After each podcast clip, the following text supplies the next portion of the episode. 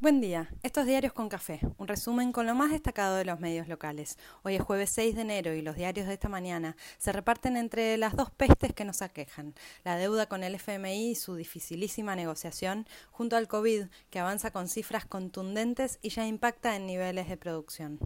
El presidente y Guzmán se reunieron con los gobernadores peronistas para confirmar que las negociaciones con el FMI vienen peleadas y complejas, con marzo como deadline para desembolsar nuevos vencimientos y la semana próxima para retomar las conversaciones técnicas y políticas, hubo foto, filminas y detalles. La oposición, que tuvo delegados ayer y agendó encuentro privado, todos menos la reta, ya anticipó sus críticas, su insatisfacción porque no hay plan, porque tuvo gusto a poco y la frutilla del postre porque no saben si CFK acompaña o no. Increíble pero real. Más allá de la espuma opositora y los detalles de la presentación ministerial, el mensaje presidencial y los comentarios de los gobernadores, todos advierten que la discusión con el organismo está trabada y se reproduce el eterno debate, el déficit y su solución, ajuste o crecimiento. Desde Washington exigen lo primero y desde la Rosada responden lo segundo. Final abierto. Unos miran en detalle las palabras de Kisilov para descubrir diferencias con el ministro de Economía. Otros cuentan solo 12 gobernadores presentes y comentan malestar por interrumpir descansos costeros. Hay quienes han perdido el último pudor que quedaba. Un par de páginas después de los artículos sobre la presentación de ayer y el balance general de la relación con el FMI, Clarín cuenta que por jubilaciones y salarios el nivel de gasto público bajó 8% y aparece como una noticia que no tiene nada que ver en Infobae advierten sobre el nivel de deuda del gobierno actual, habilitando, como si llegaran ayer de Marte, voces como Pratt Guy o San Leris. ¿En serio? Sí, en serio. Sin embargo, la estrella del día fue el gobernador Morales, que hizo estallar una bomba al interior de Juntos, asumiendo que el espacio fue el que contrajo la deuda y como mínimo debería sentarse a ser parte de la solución. Lo salieron a fusilar desde el bando de los halcones y se dispararon por endeudadores seriales o por blandos que abandonan, algunos en helicóptero. Halcones y palomas radicales y macristas furiosos. La discusión no se salda y vuelve siempre desde el mismo lugar donde había quedado la última vez. En la chiquita el gobierno y lo padece en la estrategia.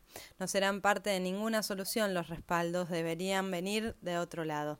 Habrá que seguir buscando y construyendo. De fondo y sin hablar mucho del tema, la oposición tampoco resuelve qué decir sobre el espionaje y la Gestapo provincial. Hoy habrá Zoom de la Mesa Nacional de Juntos y podría haber novedades o más peleas. Para Kisilov es vergonzoso el respaldo de los procuradores a Contegrán. En Clarín celebran la defensa por la avanzada peronista. Ditulio insistió con el pedido a Casal para que deje el cargo y no se atrinchere. Margarita Stolbizer, después de semanas, se enteró del video y las pruebas que hay y se espantó un poco. El Pata Medina denunció a Stornelli y la CGT y CTA denuncian en la OIT. Los nuevos casos de COVID bordearon los 100.000 y confirmaron lo impactante de la nueva ola. Sin embargo, la cantidad de muertes no ve su correlación. Ayer se confirmaron 52 y la ocupación de camas de terapia tampoco se incrementa mucho. Confirman los médicos que cerca del 80% de los internados son personas sin esquema completo de vacunación y el pedido unificado de quienes saben de esto es uno solo, a vacunarse en tapa de página, ponen el acento en la inmunización de los más chicos, que son los que menos cubiertos están y empiezan a complicarse. ANMAT, como se había anticipado, aprobó los autotest. Son cuatro marcas las autorizadas a comercializarse acá.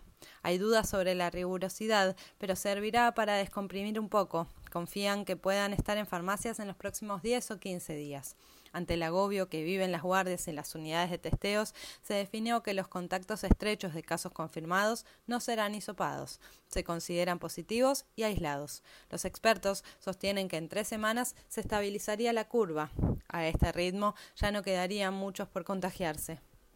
Ayer Alberto Fernández recibió a fabricantes de autos y sindicalistas. Celebraron el ritmo de producción y varios alertan sobre falta de personal por aislamientos y contagios masivos.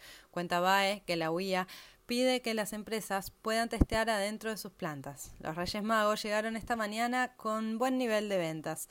En agricultura designan a un técnico de la mesa de enlace y el plan de seducción sigue su despliegue. mientras Ámbito confirma que la carne subió por arriba de la inflación todo el año. Salió Culfas a respaldar la decisión de avanzar en la exploración petrolera en la plataforma argentina frente a la costa atlántica. Siguen apareciendo argumentos a favor de la iniciativa y denuncias en contra. El intendente de Cambiemos, Montenegro, se pliega a los reclamos sociales y se manifiesta en contra. ¿Qué dirá su espacio político? Pichetto ya se pronunció a favor. Sigue la pelea fuerte entre Sur y el gobierno. Tarifas versus falta de inversión entre los argumentos en un nuevo capítulo del Día de la Marmota en versión energética.